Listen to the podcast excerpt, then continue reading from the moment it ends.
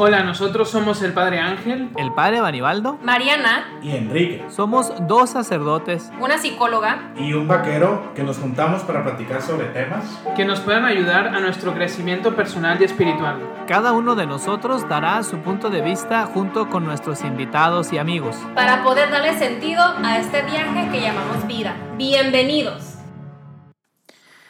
Hola, bienvenidos a este nuevo episodio de Rompiendo Barreras y en esta ocasión queremos hablar de pues unas preguntas que tienen pues algunos que nos están escuchando con, eh, con regularidad y también de pues de Enrique y de Mariana en relación con la iglesia.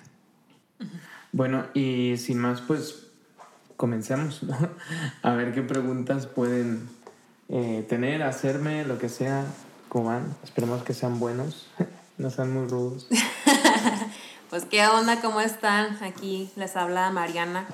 Y sí, bueno, yo en lo muy personal, yo tengo ciertas preguntas eh, y creo yo que, que varias personas también tienen estas dudas porque siento yo que son preguntas como que muy generales, ¿no?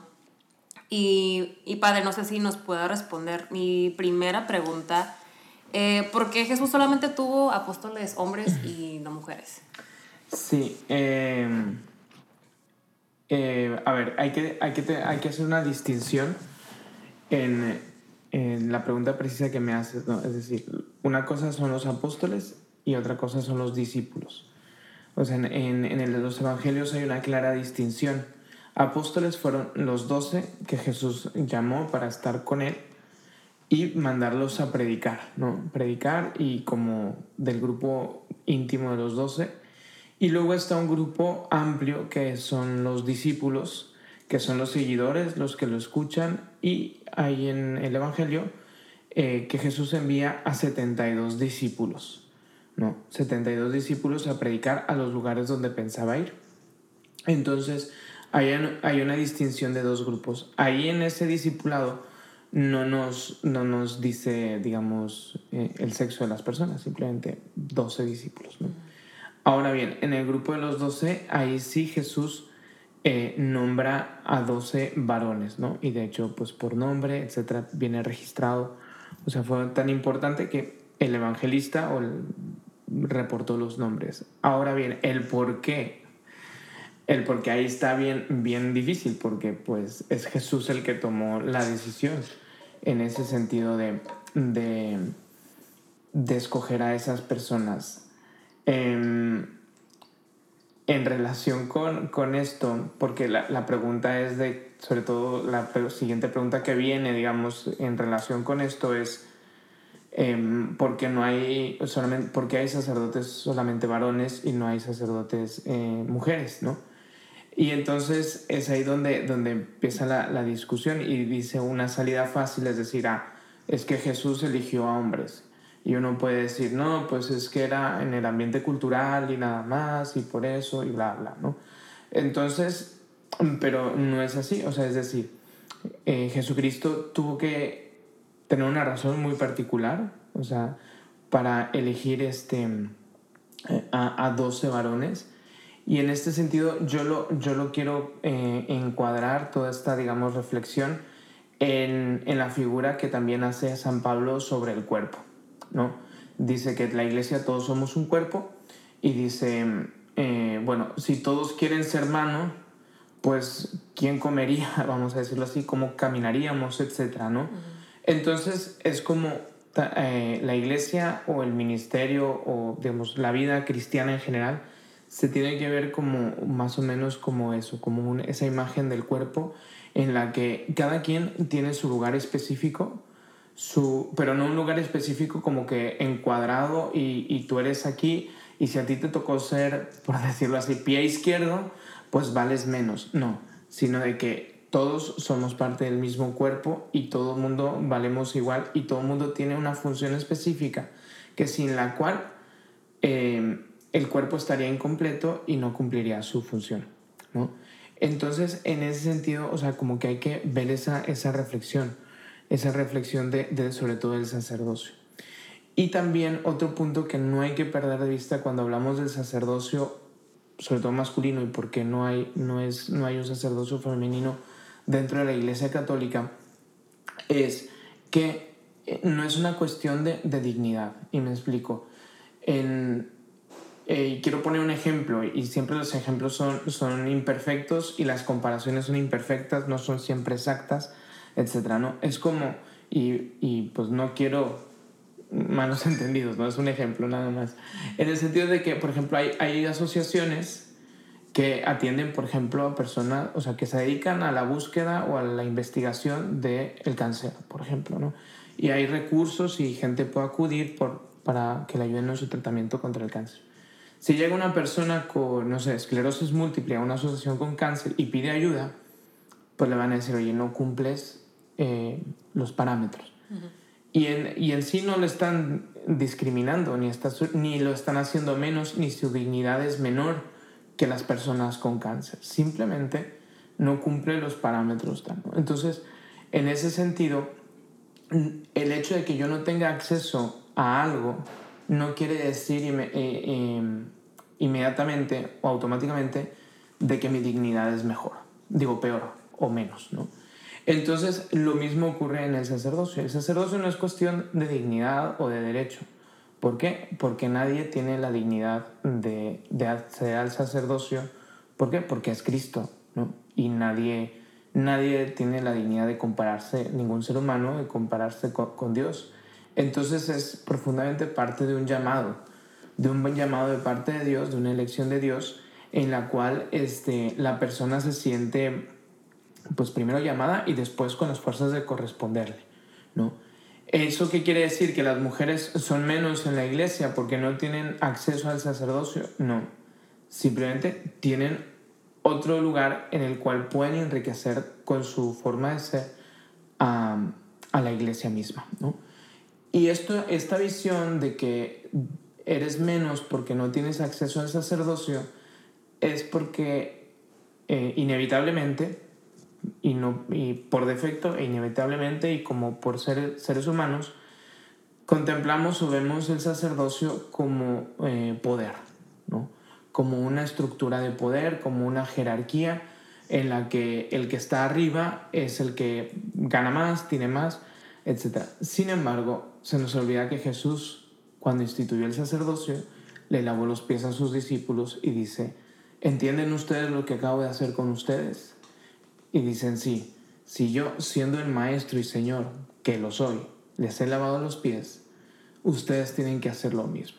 Esencialmente el sacerdocio es servicio, no es poder, no es de que no es una aspiración a la cual yo voy a llegar y ya voy a tener mi vida resuelta y no voy a hacer nada y una especie de presidente municipal o lo que sea. Digo, no es que los presidentes municipales tengan, no trabajen ni nada, sino que la, la cuestión es esa que, que es un servicio, no es, es, es, una dignidad que comporta un servicio. Es una dignidad, sinceramente, porque, porque es Cristo que, que agarra al ser humano y lo levanta, pero este eh, pero es para servir a los demás. Entonces, em, no es cuestión de decir, bueno, los que no tienen acceso al sacerdocio eh, son rechazados, son cristianos de segunda clase.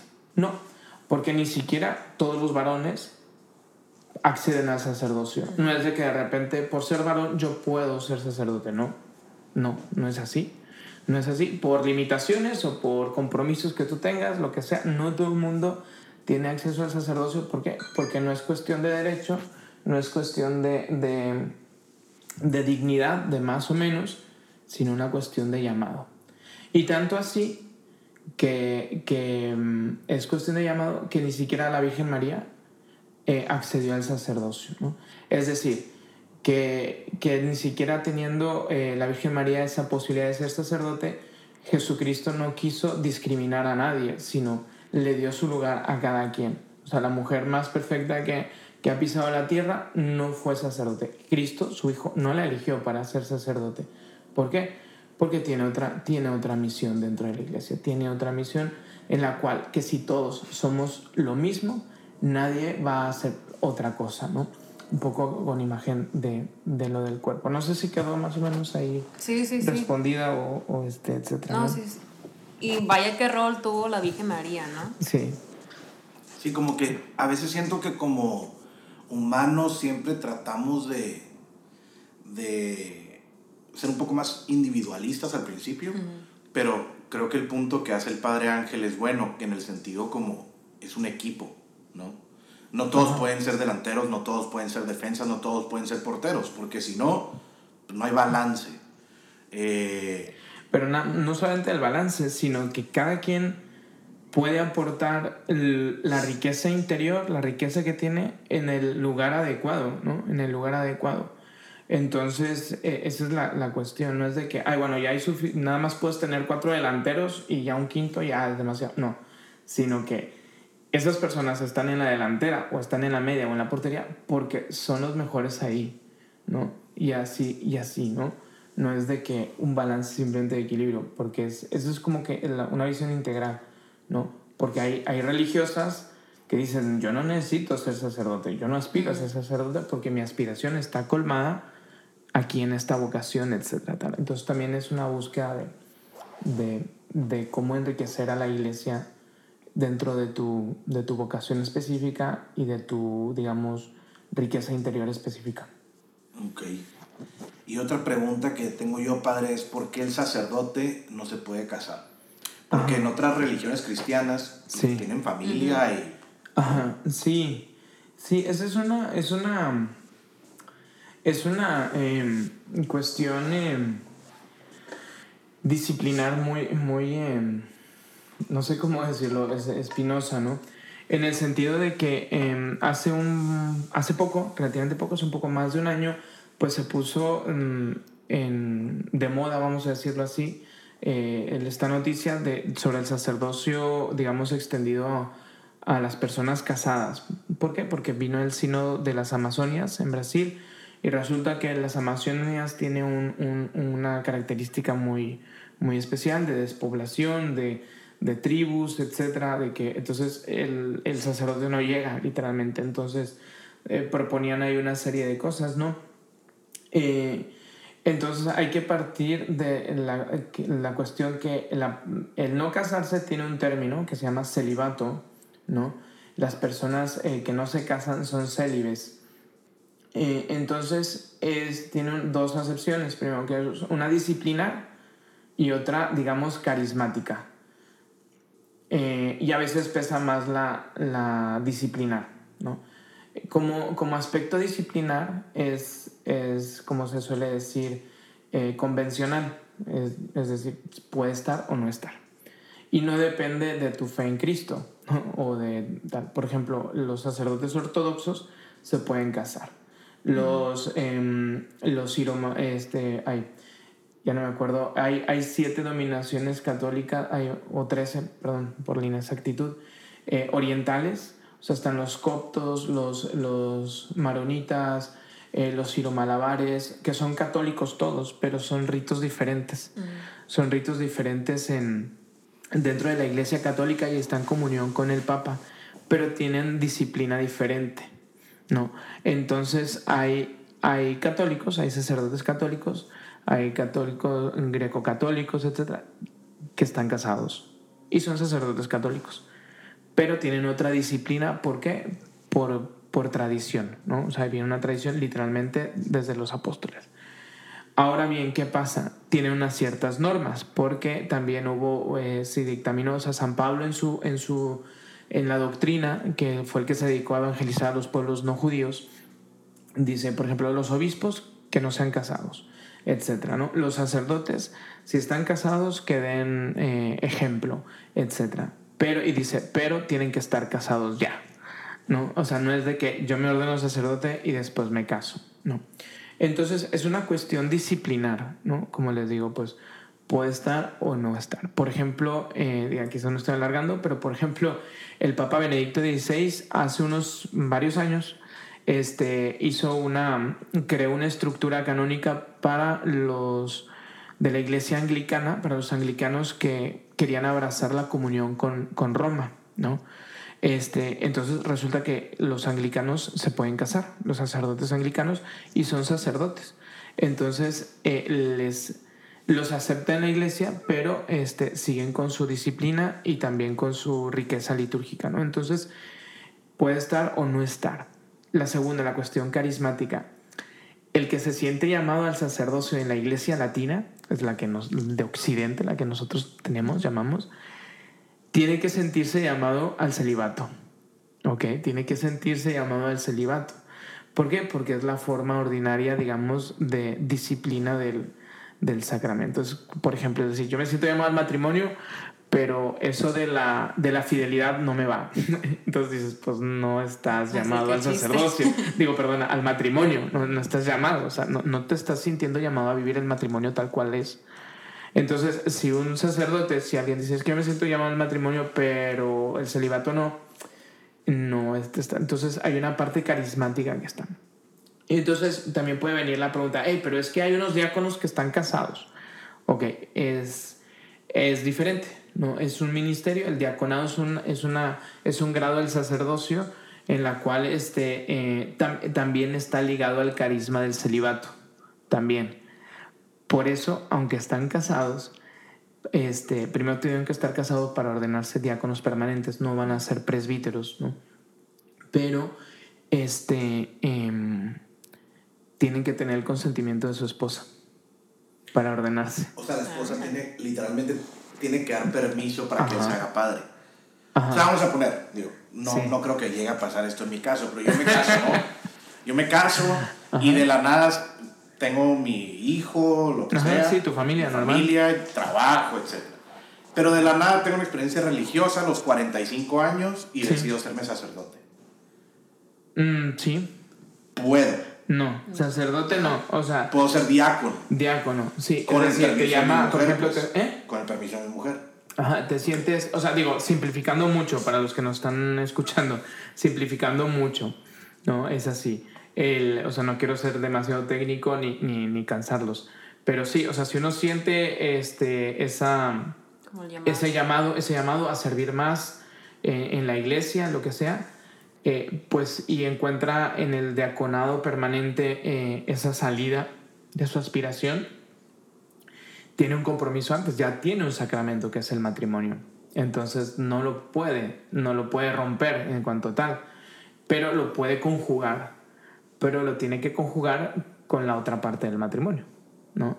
Entonces es decir, pues obviamente eh, porque está ligado al carisma del, del, del celibato. No. Y, Entonces, y tiene que ser celibato el diácono. Claro, tiene que ser célibe. Célibe, perdón. Sí. Sí, o sea, entonces, eh, eh, o, sea, eh, o sea, no quiero, ahí de seguro hay muchísimas cosas, hay dis, cosas disciplinares que, bueno, en un podcast no, no es como que el caso de tratarlas tan a profundidad, pero, pero sí, o sea, hay un consentimiento, entonces no es de que, ah, pues se pueden casar y no sé qué, y como que, o sea, es, es, un, es, un, es un llamado también, ¿no? Entra de, dentro de un llamado para servir más, uh, más y mejor a la iglesia, ¿no? Y ya dentro del aspecto disciplinar, el de casarse o no casarse, pues imagínense, ¿no? De que pues te llaman, te llaman este, de que vas a atender a un moribundo o a una persona enferma, pero tu hijo tiene fiebre y está en el hospital. Uh -huh. O sea, ¿qué va a ser primero? ¿Tu parroquia o tus hijos? ¿No? O tu esposa, ¿no? O de que se tienen que ir de vacaciones y tal, ¿no? O sea, o sea esas cosas ya eso es, por eso lo menciono como que en tercer lugar ya son cosas muy prácticas que pues literalmente con muchísima organización pues pueden salir adelante, pero ciertamente son un obstáculo para la entrega del sacerdote. Uh -huh. O sea, no, no es de que, o sea, para, o sea, el sacerdote tiene una, una vocación o una tendencia o una, ¿cómo se dice? Una, una aspiración, es la palabra que estaba buscando. Entonces, pues tiene que estar más, lo más libre posible para realizar esa aspiración que servicio. ¿no? no sé si ya me alargué demasiado. Perdón. No, está súper bien. Eh, yo tengo otra duda que es de un, un versículo de, de, la Biblia que, que, dice algo así, que es del libro de, de los Efesios, que dice que por eso dejará el hombre a su padre y a su madre y se unirá a su esposa y los dos llegarán a ser un solo cuerpo.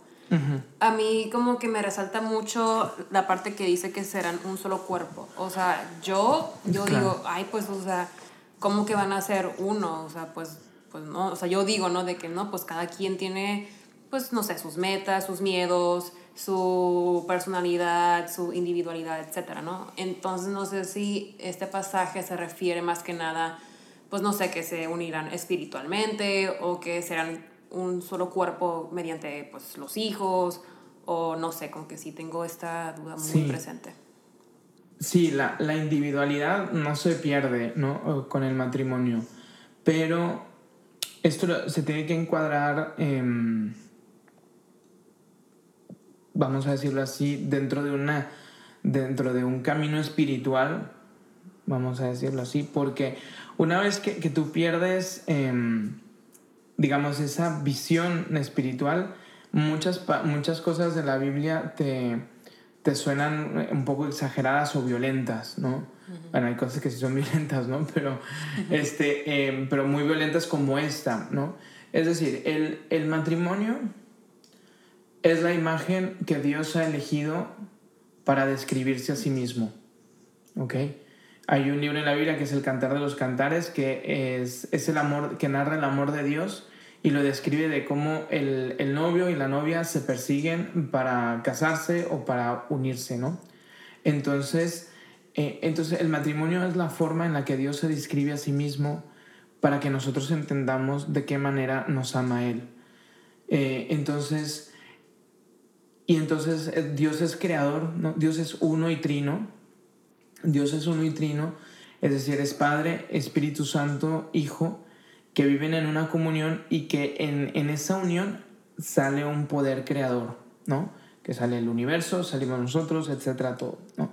Entonces, el decir, oye, en el momento en el que tú te unes a tu mujer o a tu esposo, eres una sola cosa porque entre los dos crean algo, ¿no? No es de que, o sea, porque Dios, es decir, es un solo Dios con tres personas, ¿no? En- Dios unitrino, es un misterio, no lo vamos a llegar a comprender totalmente, pero no pierden su individualidad. El Hijo sigue siendo Hijo, el Padre sigue siendo Padre y el Espíritu Santo, Espíritu Santo, ¿no? Pero entre los tres crean algo, se vuelven una sola cosa y crean, ¿no? Igual el matrimonio, ¿no? Entonces por eso dice, van a crear una cosa nueva. Realmente el matrimonio o la unión entre un hombre y una mujer literalmente es una cosa diferente a- a- al matrimonio de sus padres, una cosa diferente a la familia de la que provienen y, este, y para formar una sola carne, una sola cosa.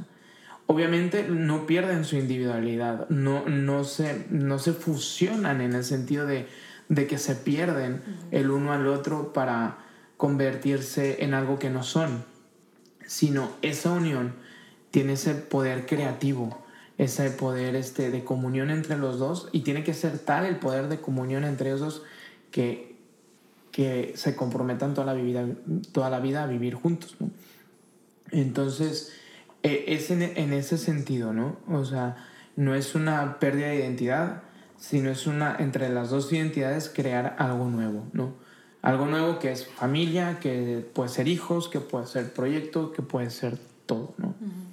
Y sobre todo, pues algo nuevo, que creas un espacio, no solamente de amor romántico, sino dentro del amor es protección, contención, eh, seguridad, em, cobijo, etcétera, todas esas virtudes, ¿no? O sea, es algo nuevo que tú en tu familia, vamos a decirlo así, tu nuclear, no lo vas a tener de la forma que tú lo experimentas, ¿no? O sea, es decir, tú sales de tu... Porque si no, nadie saldríamos de nuestra familia nuclear. O sea, porque estamos buscando ser comprendidos, etcétera, y, hay- y nuestra familia nuclear tiene un límite, digamos, normal, o sea, entonces buscas un complemento este, que, te, que te dé aquello que estás buscando también, ¿no? Entonces, en ese sentido, em, también es una, una creación nueva, pero a la vez este, de la que yo soy parte, nutro, crezco y que hago, hago crecer, ¿no? Ok. Y una pregunta un poco fuera de base aquí de... Me quedé con la duda ahorita que estábamos hablando de la vida consagrada y demás. O sea, ¿qué distinción o cuál es el motivo fundamental de las consagradas o de las...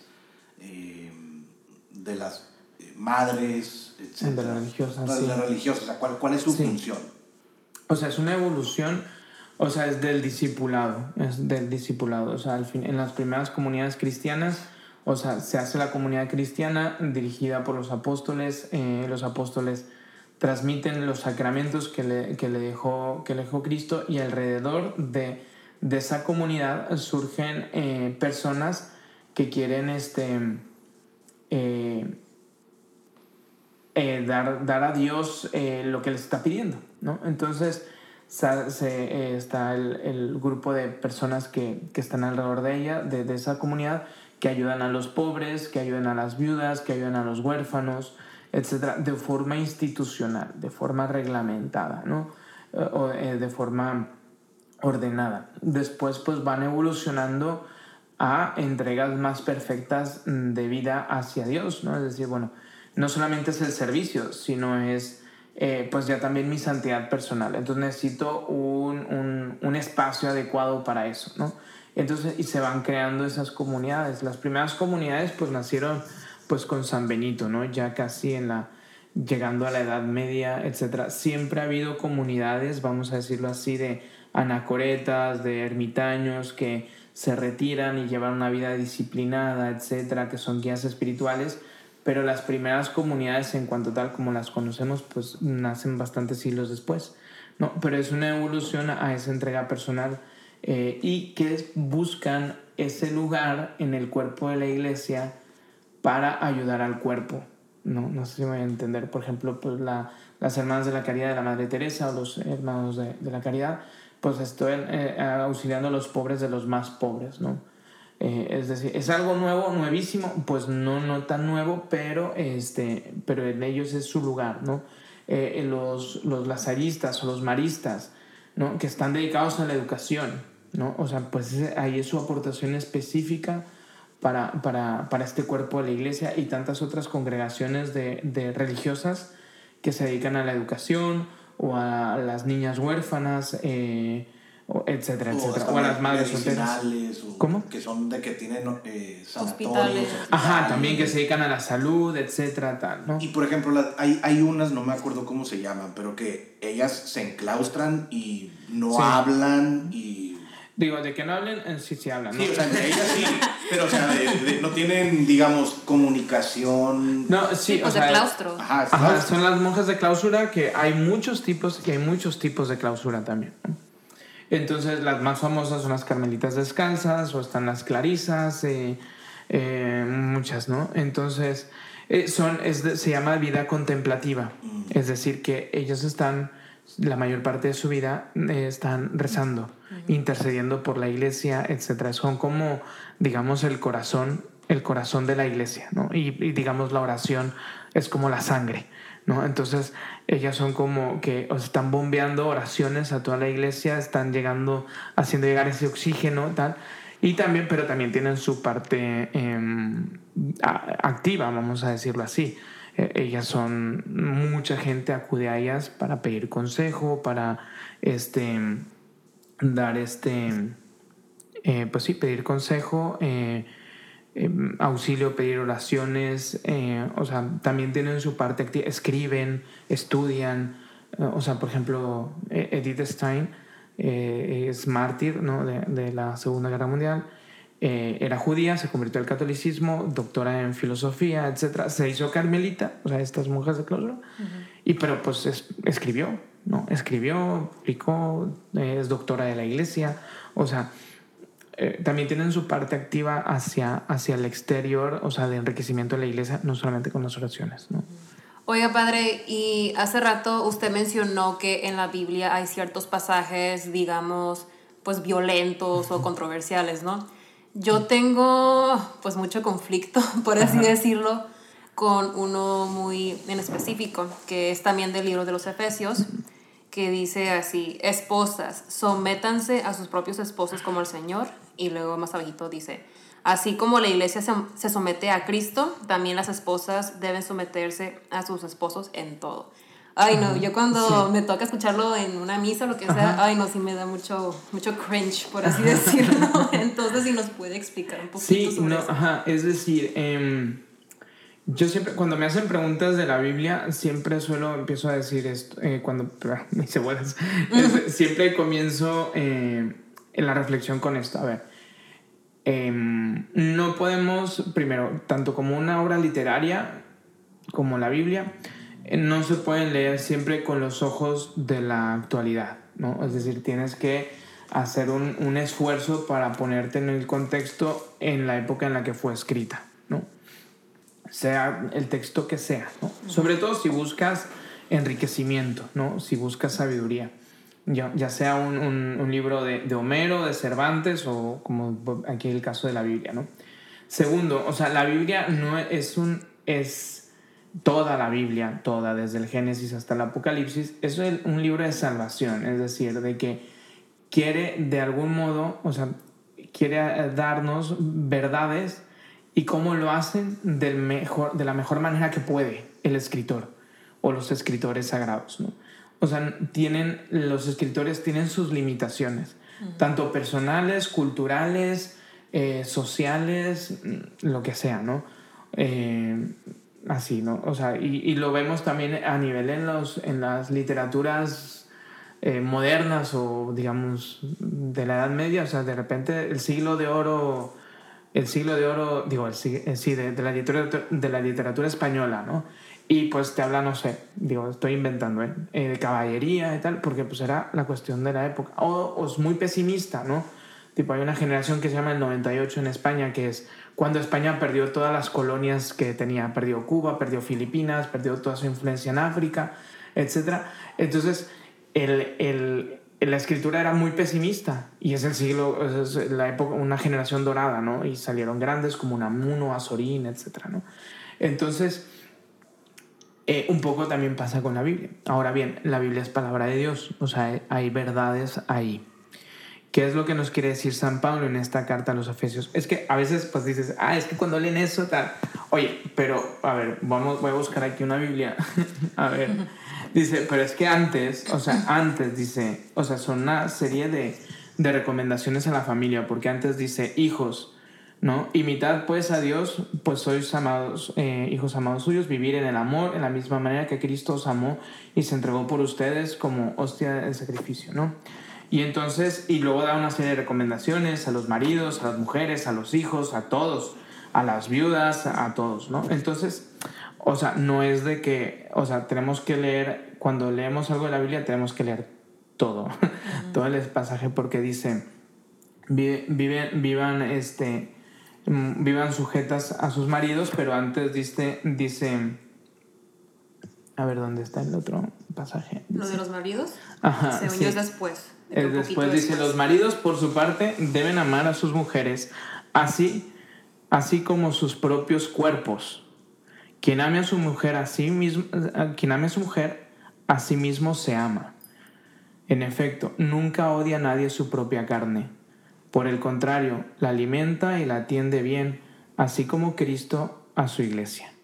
¿No? Es decir, o sea, tanto es de ida como de vuelta. ¿Ok? Entonces, porque después dice, o sea, con, el eh, con la cuestión de las mujeres, ¿no? Eh, así deben de vivir sujetas a sus maridos. Y luego dice, ustedes maridos amen a sus mujeres de la misma manera que Cristo a su iglesia, para santificarla, purificándola con el agua y la palabra, para que se, para que se le prestara con, eh, presentara con la perfecta belleza, sin manchas ni arrugas, ni otros defectos parecidos, sino santa e irreprochable. O sea, aquí está haciendo una, una entrega mutua. Es decir, o sea, San Pablo, como siguiendo la doctrina de Jesús, está diciendo, oye, tú tienes un tesoro que debes de custodiar, le dice a los hombres. O sea, tú tienes que amar a tu mujer como a ti mismo, ¿no? ¿Por qué? Porque tienes una misión de, que sea santa, de purificarla, de presentarla ante Dios bella, no, no, no, no en el cuerpo, sino su alma, etcétera, ¿no? Y entonces dice, pero la explicación, se sometan a las mujeres a su marido por Cristo, por su cabeza, ¿no? Que es su cabeza. Y volvemos a la doctrina del cuerpo, ¿no? Es decir, de, de que no es de que hay alguien que tiene más dignidad, sino hay, hay este, eh, funciones, o vamos a decir, este, riqueza que cada quien este, puede aportar a la vida matrimonial o a la vida familiar desde su punto de vista o desde su, desde su misión. O sea, es decir, la, la mujer o la mamá dentro de la familia o la esposa dentro de la, si es que no tienen hijos, este, o sea, tiene una, una, una forma concreta de enriquecer a su esposo, tiene una forma concreta de enriquecer a sus hijos. Igual el, papá o el marido tiene una forma de enriquecer concreta a su mujer, etc. Entonces, esa es la, la, la cuestión de, de decir, yo estoy sujeto a esta persona, obviamente sin perder mi individualidad, como ya lo decíamos, pero consciente de que yo tengo una responsabilidad sobre él o sobre ella para hacerla mejor, ¿no? Y, en, y, y entonces, y en algún momento eh, el marido va a ser la cabeza, ¿por qué? Porque o va a tomar decisiones o porque yo me voy a sentir mal, como es normal en cualquier parte de mi vida, y voy a tener un fundamento sólido donde apoyarme. Y al revés también. Al revés también puede ser de que el hombre pues tenga que tener un, soporte en, en, la mujer, etc. Pero si, nadie, si los dos no reconocen cuál es la, la parte eh, eh, esencial, vamos a decirlo así, donde enriquecen a su familia o a su marido, y estoy como que eh, luchando para que no me domine, para que yo, mi opinión valga más, para que mi, mi juicio se, se imponga, ¿Por qué? Porque es lo que, lo que yo quiero o lo que yo creo que tengo derecho. Voy a estar este, dentro, con muchas comillas, violentando un aspecto y voy a estar dejando de lado aquello que me, que, me, que enriquece a mi familia, que aporta de verdad a mi familia. No, no es de que, oye, de que te aguantes, no, sino de que tengas que, que encontrar el lugar. Y no son lugares estáticos, inamovibles, sino debo de encontrar ese lugar, esa riqueza donde, donde yo puedo aportar más. ¿De qué me sirve? Vamos a decirlo así, por poner un ejemplo, eh, ser la que toma todas las decisiones en, en, la, en la familia. Si al final estoy sufriendo, estoy dudando, estoy, estoy este, estresada o, lo que sea, ¿no? Y, y, y, y, no me doy cuenta de que quizás yo aporto en otro ambiente, en otro ambiente, no sé, pues quizás lo de las cuentas o las inversiones o, o de elegir la educación o qué sé yo, o sea, hay tantas cosas donde, donde, donde uno puede aportar. Entonces también, o sea, descubrir, y habrá matrimonios en la, donde las mujeres toman las decisiones, pues porque es lo que se le da bien, o sea, se le da bien, y, pero también pues el amor, el sometimiento de que se habla es sobre el amor o sea, si yo tomo las decisiones nada más para decir, ah, yo soy acá la mejor de, que mi esposo, pues al final yo no estoy amando. O sea, las decisiones o lo que yo estoy tratando de hacer siempre tiene que estar como que guiado por el amor. Por el amor, porque yo sinceramente creo que es lo mejor para mi esposo, para mi familia.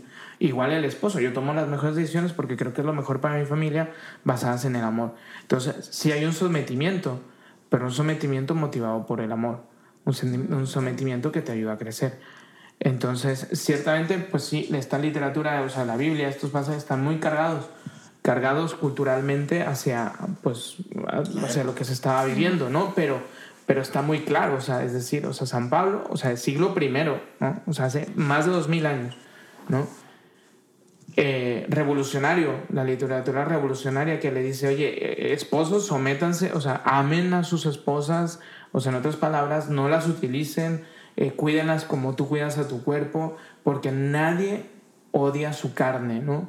Entonces, eh, o sea, es muy revolucionario. O sea, ese tipo de literaturas no llega sino hasta el siglo XVII, este, en la literatura profana, no llega hasta el siglo XVII, por lo menos aquí en México, con Sor Juan Inés de la Cruz, etcétera, que, que tiene pues ahí sus, sus poemas de, de, pues de, crítica social ¿no? ante las conductas de los hombres. ¿no?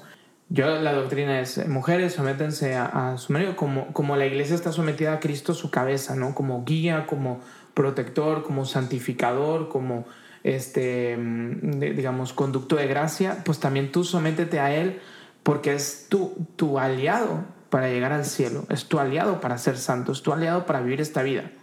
Y luego de vuelta, maridos, amen a sus mujeres porque es, es, digamos, es parte tuya, es como si fuese tu cuerpo, cuida tu cuerpo, cuida tu, cuídate a ti mismo, o sea, si, si, si cuidas a tu mujer, te cuidas a ti mismo, ¿no? Y no es en cuestión, digamos, de, de dignidad que uno está sobre otro, sino son formas de explicar. Y como te digo, o sea, están, está, culturalmente está muy, muy este, eh, eh, no digo condicionado, pero sí este, encasillado, por, no solamente por la época, sino porque pues quizás San Pablo, que es todo esto de, de la figura del cuerpo que lo representa la iglesia, está muy, eh, pues como que descubrió esa imagen como que les llegaba a la gente a las que se estaba escribiendo, porque San Pablo le escribe a la gente de su tiempo, no le escribe a la gente del 2020, pues. Entonces, si los, de, los del siglo I entendían la imagen del cuerpo y entendían la doctrina del amor, etcétera, pues él la utilizaba, ¿no? Entonces, ya nos toca a nosotros eh, decir, bueno, ok, vamos a, interpretarla de una manera correcta, eh, sacar el mensaje que nos quiere decir, que es la dignidad, etcétera. Oye, que, que eso quiere decir que el hombre siempre tiene que estar por encima de la mujer en cuestión de autoridad pues no necesariamente, porque también la teología ha evolucionado, las sensibilidades han evolucionado, etc. O sea, había una comprensión más amplia de la dignidad del ser humano, etc. ¿no?